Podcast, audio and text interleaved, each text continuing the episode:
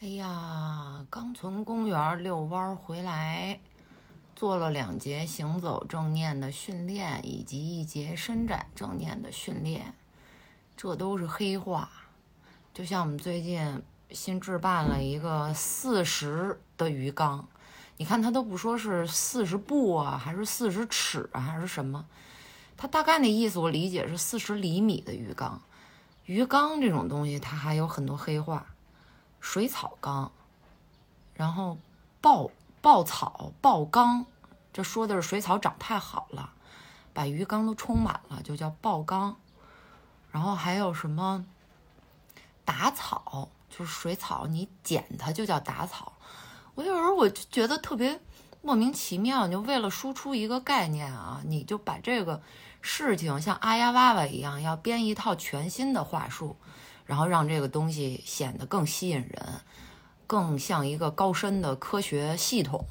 从而吸引更多的小白进去。哎，我我我本人是比较反感这种话术的。就是正念这个东西呢，在我理解啊，它主要是一种呼吸和感知训练，自己对自己的，它不需要外力介入的。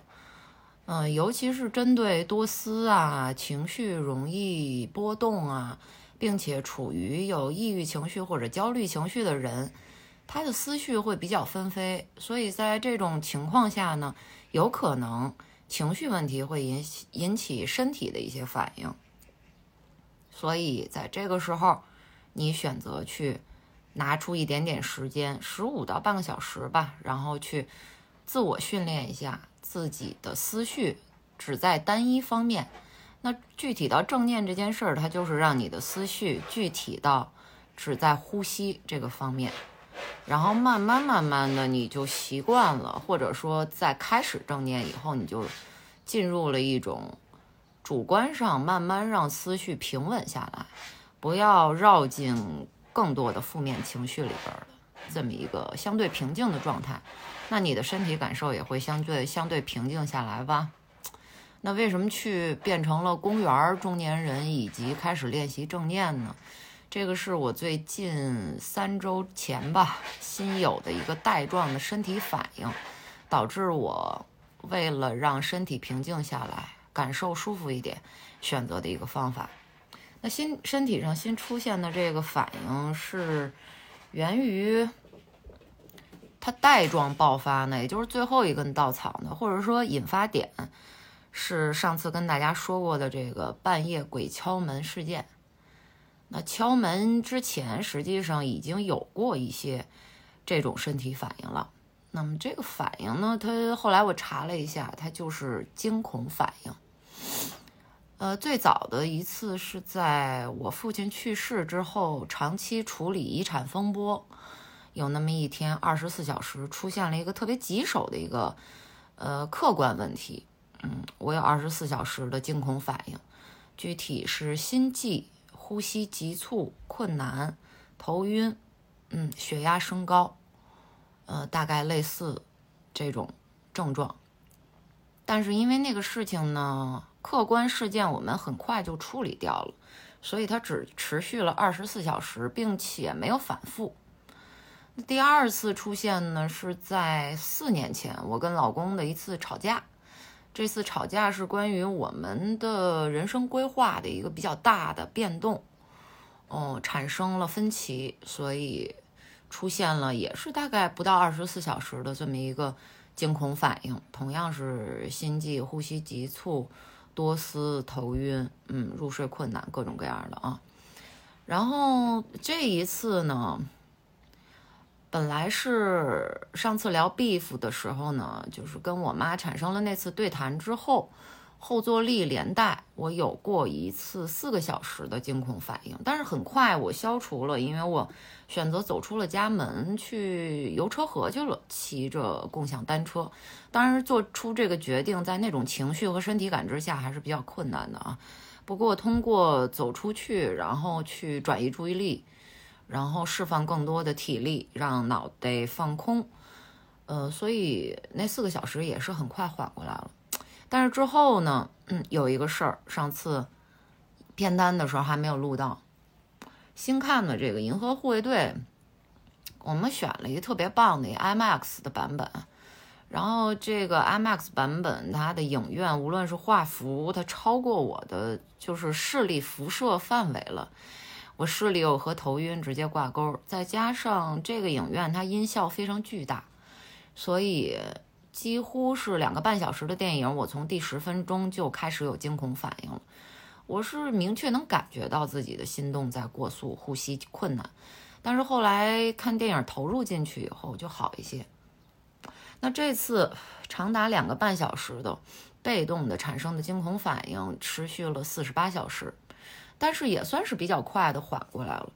呃，后面去出去去奥森玩啊，然后去远足啊，自己走路啊什么的，哎，这个也缓过来了。但是为什么后来又形成了目前为止还没有消退的这个惊恐反应呢？是因为上一次的半夜鬼敲门事件，它对于我来说是一个比较严重的一个恐惧安全事件，它不是一个短期可以消退的。因为女孩子在这个世界里面，她其实淤积了大量的这种恐惧，本能上好像已经吸纳了，但实际上真的有一天，她就是隔着一道门发生在自己身上的时候，嗯，那种恐惧还是比较强烈的吧。呃，所以随之之后的三周，呃，基本上一到两天会出现一次惊恐反应。那么这个带状的惊恐反应，它就没有。具体的诱发事件了，或者说它的诱发事件的烈度会越来越低，嗯，一些小的心情变化、生活变化就有可能产生惊恐反应。比如说像今天我们家楼下又开始装修了，那我的心跳还有呼吸问题就一直平复不下来，所以正好我也按日程表我就安排今天要走出去嘛，所以今天走出去做正念。效果还是不错的，呃，但是这个这个东西，它的 问题在于，呃，不是同一性质的单一事件才会引发带状的惊恐反应，它也有可能是因为，比如说我老公要出差了，那我可能潜意识里面又觉得自己要面对安全问题了，或者是其他的一些更隐蔽的、更长期的一些矛盾、一些问题，它同样会在日常。不断的引发惊恐反应。那我对惊恐反应这个事情，大概是不到十年之前，我第一次知道，知道是看一个韩国综艺吧，叫做《我家熊孩子》。那里面我最喜欢的一个嘉宾，也是因为这个综艺翻红的，当时欠债无数的一个韩国男艺人，叫李尚敏。他说他就有惊恐反应，并且随身要带着药。因为他的惊恐发作基本上是出现在艺人的工作对接上，但是这个对于他来说就很矛盾。他当时欠很多债，并且他不愿意宣布破产，所以他不停的接工作。那接工作就产生对接，对接就引发惊恐，所以他没办法，他就开始吃药了。嗯。呃，到后来还是还在一些影视剧作品里面见到过惊恐反应，包括我们今年刚看的《宇宙探索编辑部》里面的孙一通这个角色，他其实晕倒呢也是身体对惊恐反应的一种应激规避，因为惊恐反应给人的身体带来的不适感是非常强烈的，所以也许是因为规避这种身体客观的不适感，所以他身体的另一个防御机制启动了，就是睡觉。当场睡觉，睡在田野里。呃，但是即便我对这个嗯病吧，他了解比较早，我了解比较早，但是我确实没有具体的感性的、理性的去认知过这个病。甚至在我的理解里面，他好像必须要一个人他的生活困境到达了李尚敏或者孙一通那种地步，他才可能出现惊恐反应。那换言之，其实我在潜意识里面对惊恐反应是恐惧的。我是因为呃，因为认知它是一个很严重的一个心理问题引发的身体反应，所以其实本能上不太愿意去查阅相关的资料。所以其实我已经嗯不舒服了两周多的时间之后，我大概在大前天我才去真正的去查阅了视频和。文字的资料去了解了惊恐反应这个病症。它的诱发点现在也是有争论，呃，有的人是认为它是呃身体机能的一个反应，有的人甚至是认为它是遗传，但是更多的人认为它还是一种情绪压力堆积起来产生的身体反应。这种身体反应，呃，不一定发生在什么时候。尽管像我，我是最带状的诱发是有一个半夜鬼敲门的安全事件，它引发了我长期对这个安全问题内心的一种恐惧和压力。但是我看了资料以后，我发现有更多的人，他没有具体的事件引发，甚至有的时候就是自己在家安安静静的看一个很舒缓的电影，甚至有的很多人是在。睡觉的过程中产生的惊恐反应，把自己吓醒。嗯，因为惊恐反应它又比较体现在呼吸和心脏这种方面，所以大部分人的第一反应是认为自己的心脏出了问题。那稍微幸运的是，因为我对惊恐反应以及我在这个阶段稍微有一点抑郁情绪有所认知，所以我的第一反应，我认为它不是。心脏问题和呼吸道问题，以及肺部问题，所以呢，我第一时间去寻觅的方法是想看一看正念或者冥想，呃，能不能产生一定的效果。那事实证明，我练习了正念以后，效果是很明显的，甚至对于对于我耳石症以后引发的前庭功能障碍，也就是头晕这个问题。正念都有非常明确的缓解效果，那这个其实可以证明，嗯，至少我的心悸啊、呼吸困难啊、头晕啊，很多这种愈演愈烈的在某一个时间段里的表现，它更多的是和心态、情绪有关系的，它是情绪源引起的，非器质性的一种病变。嗯，所以面对。这个呃惊恐反应呢，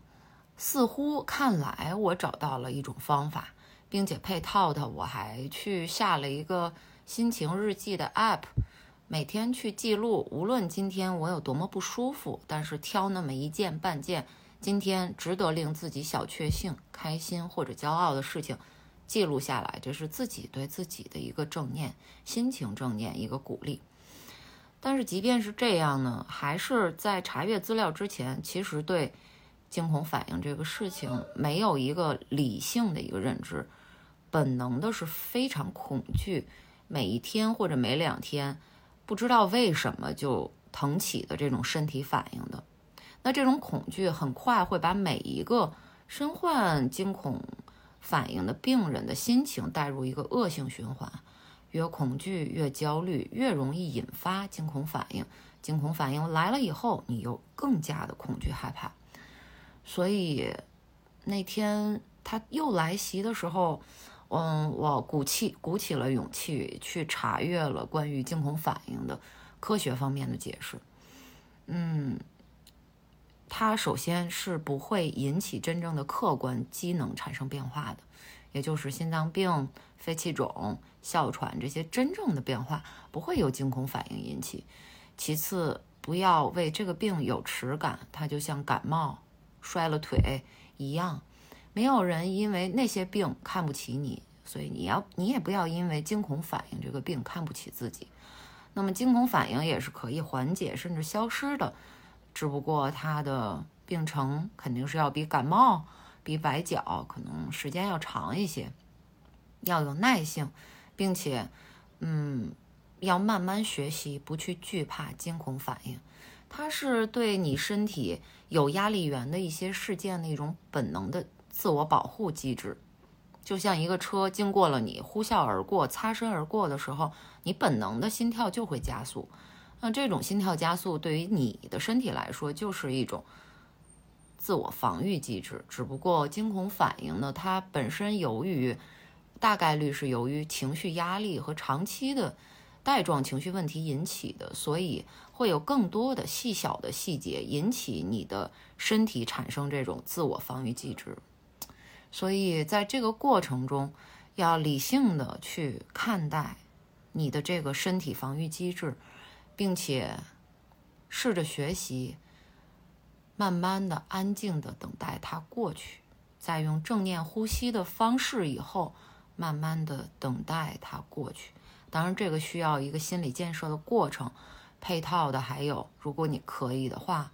嗯，更多的走出家门，散步、运动当然是最好的。但是像我现在的身体情况，我无法运动，那么我选择更多的走出去。然后放空自己的思绪，随着正念的训练，那正念学习时间长了以后，你就可以把它运用到日常。比如说我在坐飞机呢，我突然出现了惊恐反应，那么这种呼吸方法，你就可以短期的用五分钟、十分钟在座位上尝试这样呼吸，只关注呼吸。嗯，呃，方法其实说起来很简单哈，但是。初期有惊恐反应的时候，呃，每一个人其实应激的反应是逃离。逃离的是什么呢？是你内心快速分析以后产生的，你认为给你产生压力源的东西，无论是一个人、一个物品、一件事情、一个生活环境、一个社会时钟，它本能就是逃离，目的是逃离身体这种比较可怕的反应。这种逃离是针对你自己身体启动的应激防卫机制的另一种应激防卫机制，因为身体的体感非常差，所以你的另一个机制又要启动去防卫。那么其实这种防卫是在主观和客观上都是要逃离的，逃离一种体感、一种情绪以及客观存在的压力源。那这种逃离 次数多了，时间长了以后呢？其实它是在强化你对惊恐反应的恐惧和逃避啊，这种强强化的过程一旦反复的形成以后呢，其实更不利于每一个人去面对惊恐反应。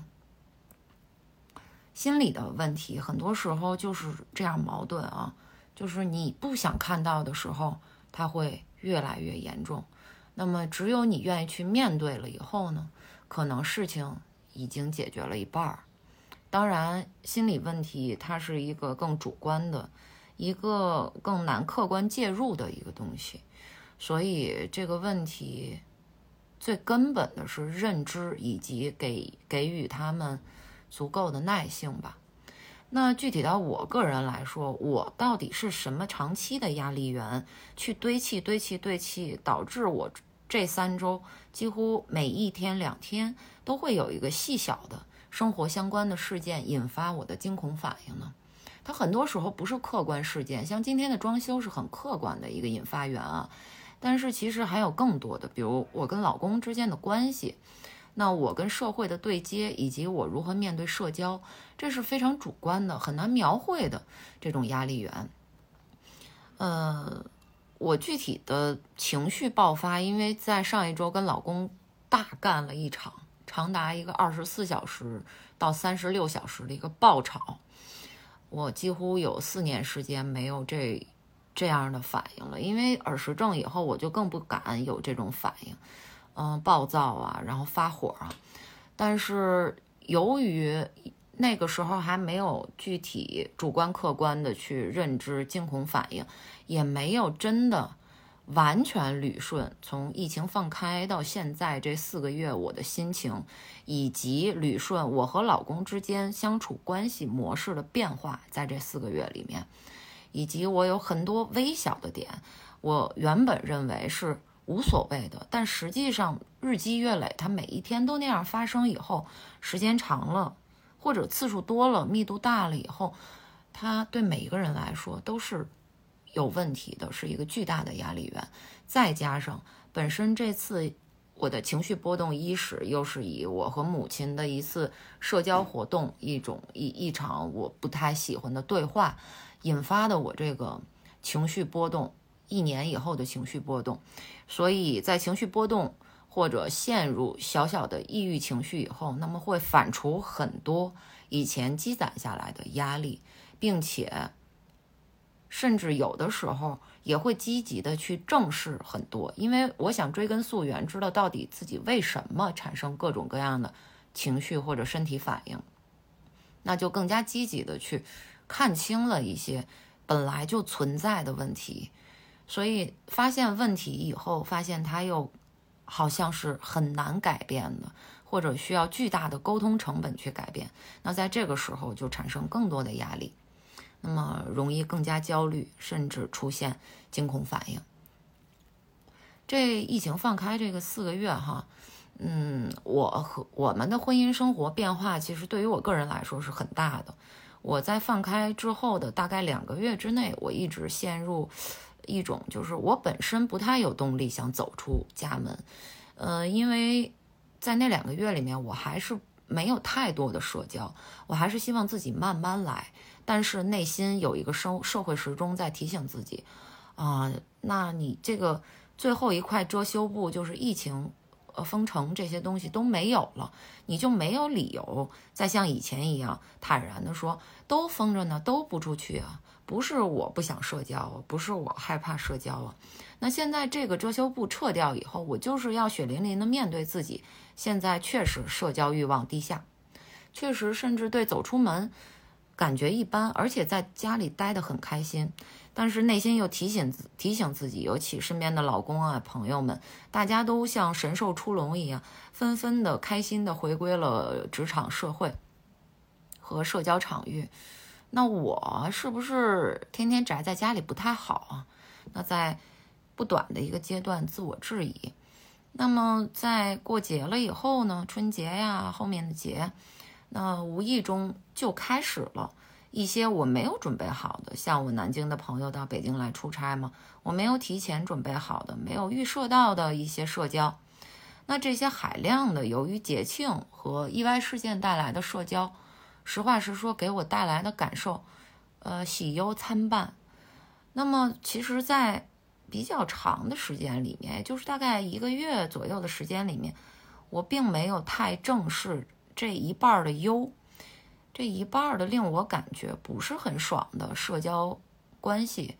我没有太去正视它，我依旧用社会时钟在鞭策自己，就是啊，你看，嗯，我跟朋友见面是开心的，没有什么。那跟家人见面压力大，那还有一半跟朋友见面压没有压力呢，感觉挺好的呢。而且我赶上社会时钟了，我也可以回归社会了。所以在努力的用那一半的好感受去淹没那一半不好的感受，因为人他不是机器，你产生了一些微妙的情绪，而且是潜移默化的情绪的时候，没有人能像机器一样第一时间就分辨的那么清楚的，嗯，所以这种情绪也是一个淤积，并且我这么多年，基本上从三十五岁开始，身体就有各种的小问题、小毛病。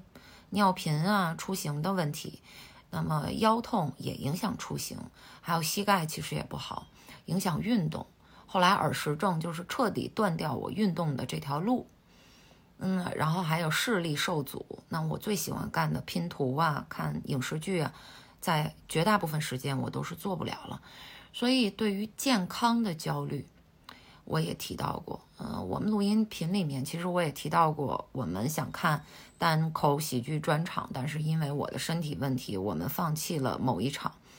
在那个时候，我情绪比较稳定的时候，我也会产生自责心理，我觉得会不会拖累了伴侣啊？因为他很想去看呢，看 4D 电影，我也不能坐在他身边去看呀，那么会产生呃自我攻击以及自我质疑，觉得愧疚。这是在情绪正常的时候，那情绪不正常的时候呢，就会产生产生更多负面的那种感受。那这一次具体产生的负面的感受呢，就是基本上把这四个月我和老公之间的生活模式形态，还有时间分配变化，全部拉出水面，产生了很强烈的不公平感，被忽视的感觉。呃，在我本身是一个非常善于表达，而且能精确表达的前提下，多次表达了自己这四个月每一步心里的这种可能按月的这种小总结，觉得好像这个阶段的惧怕和为自己骄傲的事情是什么？以后呢，老公给我的反馈都是很薄弱的，嗯，那在我看来是过于冷淡的。尤其是有负面情绪，就具体到这三周，我在明确表达，甚至已经在身体的负面感受浮出水面以后，那老公的反应呢还是冷淡的。那这是主观上的，那客观上呢？疫情放开以后，老公真的是神兽出笼，他快速的建立了大量需要花费更多的精力和时间的兴趣爱好，比如打拳报拳课，那么去跑长跑又报了长跑课。那么他本身的身体机能，他就是比一般人的精力值要短，他的这个能量条要短，所以他。大概一周要训练不同的课程五到六次，那直接就影响了我们家庭生活里面的相处质量。基本上，呃，六点半到家，吃完饭七点，呃，很多时候他训练的当天晚上，经常到八点半就困顿了，就要睡觉了。嗯，基本上八点半以后的沟通都是无效沟通了。那很多时候我们还要看一两集电视剧，看半部电影，在这个过程中也没有什么沟通的时间。那周末他还要安排一天训练，然后还有一天我们可能要回家看家长，或者家长来家里我们聚。所以对于这四个月整整四个月我们突然下降的这种伴随质量，嗯。其实我是有一个潜移默化的不满和不公平感的，相对于之前的三年，呃，无论是风控期间，还是就是两点一线的生活家庭的时间，即便他没有更多的精力投注在我身上，但是他的躯体是在家的，他的躯体是没有更多的可能性去以别的方式去消耗掉能量的，所以在这个量的基础上。他多多少少能多一些主观层面对我的关注，所以这是一个巨大的反差。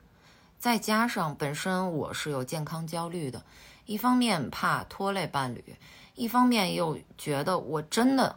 表达了自己的不舒服以后，希望你多少给予关注，主有主动性的关注。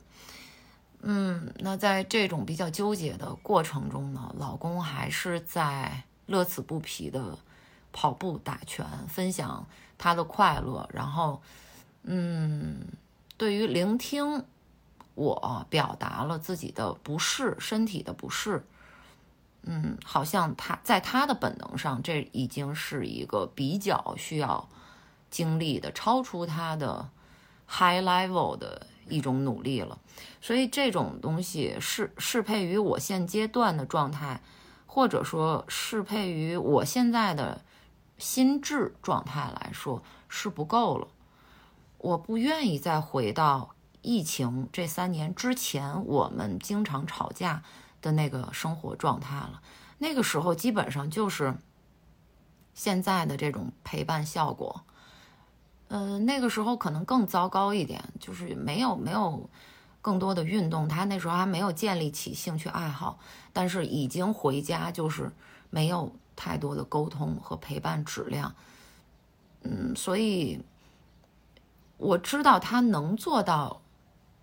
疫情之前之间这三年的状况，那我当然不愿意再回到疫情之前的生活状状态了，即便是有一个健身作为分散注意力的一个客观原因吧。那因为这个事情，我也跟他聊过，我说能不能降到一一周三到四次？这次聊天在一个半月、两个月之前我就已经说过了，嗯，然后具体说了一下原因，然后他也表示完全理解，呃，下周就开始去调整自己的训练频率，但是下周并没有调整，然后甚至加码了，又加了一种兴趣爱好，就是长跑，所以。嗯，我感觉好像对于我来说，本身这个亲密关系，我就不是非常有安全感。那么，嗯，婚姻里的另一半，在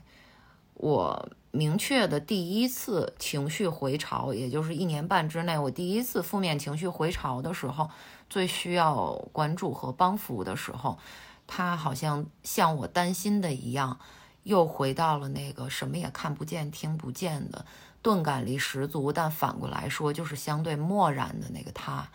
在这个时机里面，我好几次在这三周里面，因为我老公要下班回家了，产生了惊恐反应，就是想到他下班回家，我就想到了。他如果不在家呢，我还能想象他是关心我的；他如果在家呢，我就要直面他就是对我的不舒服、不闻不问以及漠然。他要求我作为一个情绪陷入低谷的病人，要有主动性，主动的表表达，并且以积极的态度去表达，因为他又是一个回避型人格，所以一旦我以相对负能量或者负面一点的情绪表达出来的时候，他的反应是逃避。他逃避的具体反应就是不接话、不延伸话题、不提问、不追问，没有主动的关关心吧。所以这个东西也是我们上周我主动爆发了一场大战争的原因。嗯，再加上经历这个点状事件、安全事件，他对这个事情的反馈。呃，说实话，非常不好。它是一个明确的在我们的家庭里面的一个产生的性别视角议题，完全矛盾的性别视角。嗯，我即便对他表达了作为一个女孩在社会上经历了四十年针对女性特有的这种安全焦虑，所以这次鬼敲门一举激发了这种焦虑和恐惧。我非常细腻的解释我被性骚扰、被尾行、被偷拍养成的各种女孩为了让自己有点安全感产生的防患的这种应激行为，以后她都没有能，她都没有能感知我，我作为一个女性，作为他的妻子，对这种事件是多么恐惧呢？我甚至恐惧到那天。晚上我就没有在家住了，我请求他陪着我去住宾馆了。那么，为什么我明知道打不通这个性别认知，我当时还那么需要这个表达呢？是因为我真的太害怕了，我需要一个盟友。这个盟友他原本是以我是以为存在在这个房间内的，但实际上他不是我的盟友。当时我提出要不要报警，在半夜的时候，他是三番五次的无视和打压的。那在之后，他对这个事情的选择是，他一定是一个偶发事件，你不要多想。那么潜台词是我想多了。嗯，我请求他陪我去住宾馆，是因为在这个房间里我感受不到安全感了。那在这个社会范畴里面。很多女孩子是把安全感的领域已经缩减到无法再缩了，就是一个小小的七十平的房子。那一旦这个房子被突破，感觉确实是无地容身，没有地方安放自己的安全感。那么原本以为会存在的盟友，实际上在半夜三点的那个时刻，他在房间内部同样在无视和质疑着你，并且忽略着你的不安和焦虑还有恐惧。这个事情。真的跟他聊明白，大概花了三天两天的时间，多次的沟通吧。嗯，需要这个盟友是因为这个盟友他现在他不打算搬出去，我，所以他立在我面前，我就要面对他不是我的盟友，他同样是我的敌人。他既不打算去对峙，也不打算隔着门喊话，也不允许我报警。然后一言不发。嗯，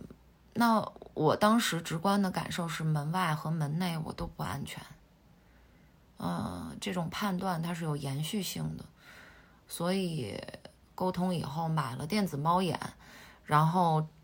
他确认他听明白了我的恐惧，并且他也确认他愿意做我的盟友，他不愿意和我同一屋檐下以后。却给我带来更多的不安全感。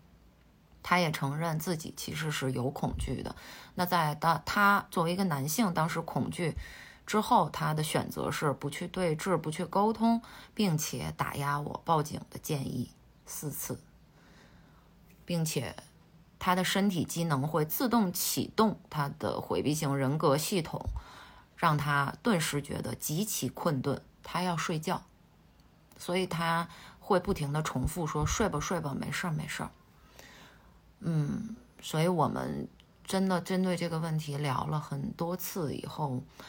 也说好了，我也胆子不大，他也胆子不大。那如果以后还出现这个问题，我们无论是谁被半夜惊醒了，都马上拍醒对方。对方也不要因为半夜被伴侣叫醒了生气，两个人一起面对这个安全事件，观察一会儿的话，那该报警就报警，让警 警察叔叔来解决这个问题。因为我们自己的安全感或者我自己的安全感是需要维护的。如果我没有那个能力的话，那社会公检法系统它是有这个震慑效果的。所以，对于这三周有点状的压力源和激发事件，那对于这四个月来说，一个其实很明确的生活节奏和陪伴时长的变化，对于我我来说，也是一个一直在蓄力的一个压力源。那这个压力源最后被点状事件激发，并且激发出来了惊恐反应。这个惊恐反应，我到今天为止应该是两周多了吧，我还在尝试去，嗯，和他共处，学习去拥抱低迷情绪，或者去接纳惊恐情惊恐反应。对于任何一个人来说都是挺难的，嗯，但是有时候回望我自己，为了鼓励自己每天去记录的这个积极心情日记。觉得自己还是挺厉害的，嗯，觉得自己，嗯，能 基本上已经想尽了所有的科学的，然后无论是从情绪出发还是从身体机能出发的方法，然后积极的努力的去尝试，嗯，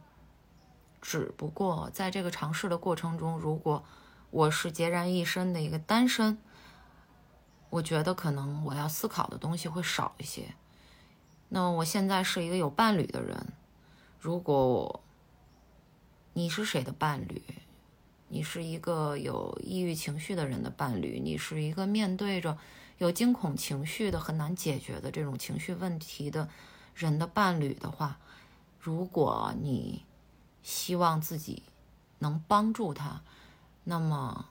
请更多的去提供方法，而不是更多的鼓励对方独自去面对问题。嗯，老公和我进行了大吵架以及深度沟通以后，他给我提供的方法是，他为了我请了三天假。嗯，他说陪我，那么不是。表面的陪他和我一起走进了我每天都要去遛弯的公园，在公园里和我一起去做了正念。嗯，他为了让我更多的减少一些压力，他给我做了一个日程表，是根据他对我这三年疫情都居家嘛，很了解。他观察了我的生活细节，所以去做了一个。一到五的日程表，因为周末他就在家了，呃，大概以两个小时为单位，每两个小时我该干什么，我可以有哪些选择？嗯，其实这些看似很细碎的东西，对于情绪低迷的人群来说，它是有效的，而且真的提供出一些无论是有建设性还是没有建设性的方法，都比。单纯的去鼓励对方，哇，你好厉害，你自己能解决很多问题，要鲜活主动的多。像我这样一个本能就是自己要想尽一切方方法活下来的人，在每一次被鼓励我是一个厉害的人的时候，尤其是情绪低落的时候，我都会更难过，因为我觉得。没有人愿意去帮助我这样一个人吧，因为好像我看起来什么都可以解决，但是面对低迷情绪和惊恐反应那种真实的恐惧，我是真的在经历啊。第一次到第五次大概练习正念的时候，真的就是非常难以平静心绪，呼吸就是非常难稳定下来，很难投入，只关注呼吸。这种困难，我也希望爱我的人、想帮助我的人，他们能够主动问一问，感受感受。也许不需要，其实我不需要真的和我一起去做正念去感受，但是。主动来感受一下，嗯，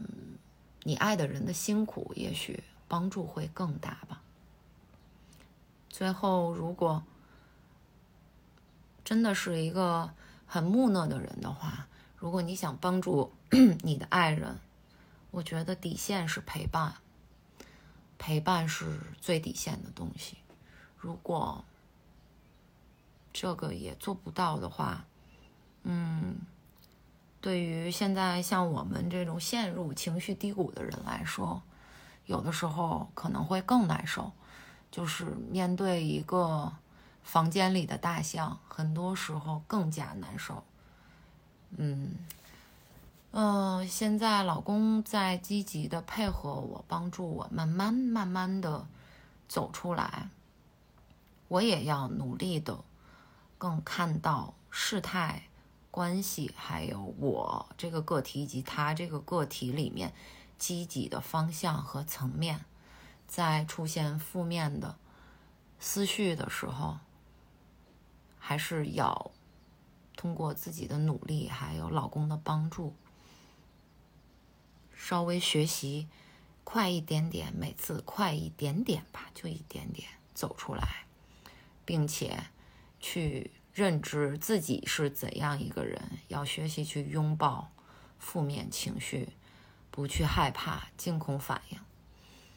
今天做完正念回来，心率降到了七十多，惊恐反应发作的时候心率是快一百，超过一百就是不正常的嘛，它就是一个上限值。所以 OK 吧，这个就是今天想说的，说给自己听的。捋一捋最近这两三周的经历吧，我很棒，我很厉害。嗯，老公啊，虽然你真的你花了我太多的精力来告诉你我是一个怎样的人，这个认识了十一年的人到底是一个怎样的人，但是还是谢谢你，最后听懂了，最后。愿意走进我，愿意看到我，愿意为了我去询问我的感受。谢谢我们自己吧。